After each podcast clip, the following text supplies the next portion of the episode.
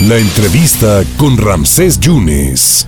Pues la diferencia entre la libertad y estar en la cárcel fue de un voto ayer. Ayer, eh, con mucha oportunidad, dábamos a conocer el recuento, ¿no? La votación eh, del proyecto del ministro eh, López Gadanz y, y, pues ni hablar. doña, doña Alejandra Cuevas se quedará en la cárcel y su señora madre se va a quedar en la cárcel hasta que haya otro proyecto. Y la diferencia de estar libre a, a don Alonso Castillo es, es un voto. Muchas gracias por la oportunidad de contestarnos, don Alonso. Así es, un voto que hubiera significado la liberación de una mujer completamente inocente como se desprende del expediente.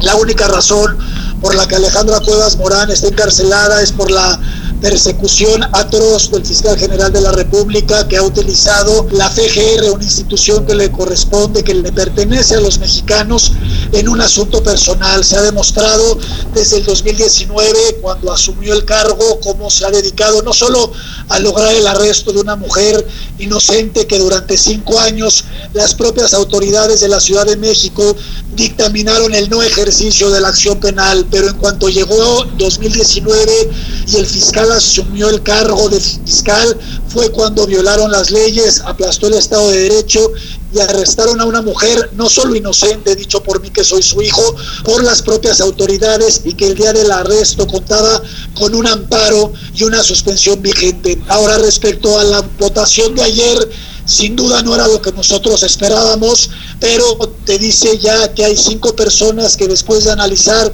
exhaustivamente el expediente han determinado eh, que mi madre debe ser puesta en libertad. Ahora lo que nosotros vamos a insistirle a la Corte es que cuanto antes se designe un ministro ponente y se vuelva a votar en el Pleno para que finalmente salga mi madre y sea haga justicia en el país y sobre todo se ponga un alto al poder absoluto que tiene el fiscal general de la República, que tiene sometido al país entero.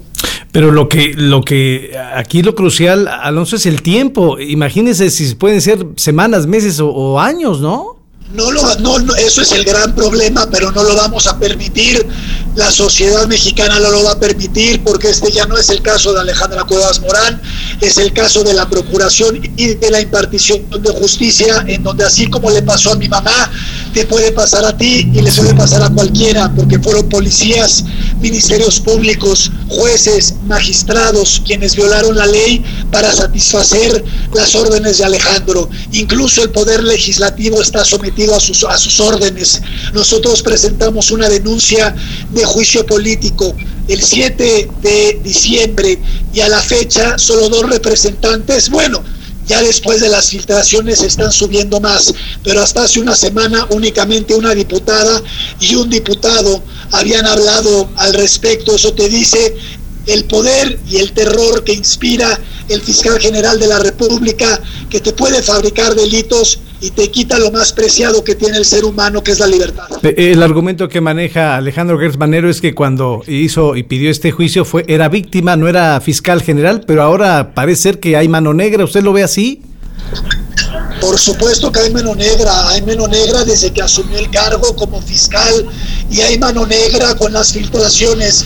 ¿Cómo es posible que el fiscal general de la República adquiera un proyecto de sentencia que es completamente confidencial y que las únicas personas que tienen acceso a ese proyecto de sentencia que se, que se deliberó ayer en la Corte lo tienen las ministras y los ministros. Y luego en la conversación tenemos al fiscal hablando con el subprocurador Juan Ramos diciendo que es un colaborador cercano. No, no es un colaborador cercano es el fiscal general de la es el subprocurador, es decir, está en la nómina de la Fiscalía General de la República, pagado por los impuestos de todos los mexicanos. Hay mano negra desde el 2019 que asumió el cargo, ya hay mano negra porque ha logrado que una mujer inocente no solo fuera arrestada contando con un amparo y siendo inocente, sino que permanezca en prisión hasta el día de hoy, que son ya 515 días. 515 días, eh, don Alonso, ¿se pudiera pedir en lo que hay un nuevo proyecto que hubiera una prisión domiciliaria para su abuela, para su madre en este caso? Eh, es lo que es lo que hemos pedido y lo que hemos pedido a los ministros y esperemos que pronto suceda por lo menos eso. Es una mujer de casi 70 años encarcelada que no debería de haber estado ahí ni un solo instante. Por lo menos, si se va a tardar la corte en deliberar el proyecto, que mi madre lo pase en su casa junto a mi abuela. Federico Gertz Manero murió en el hospital llevado por su hermano, tengo entendido.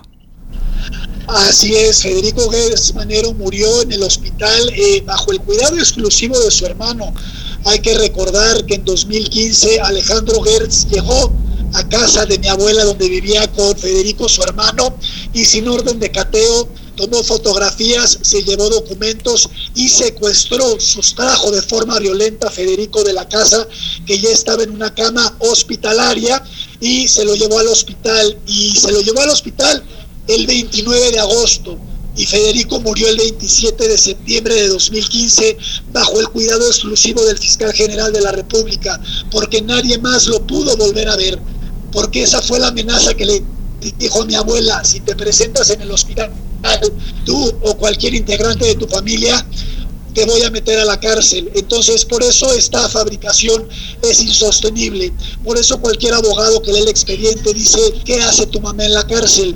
La única razón por la que está ahí es por el uso faccioso de la FGR que ha utilizado un criminal como Alejandro Gersmanero, que extorsiona y exige confesiones de delitos fabricados, como se lo hizo a mí y a mis hermanos. Don Alonso, muchas gracias por esos minutos. Vamos a estar muy pendientes. Si usted lo permite, estaremos platicándolo con usted a ver en qué momento llega este proyecto y puede haber un amparo para su señora madre y su abuela. Muchísimas gracias, ¿eh?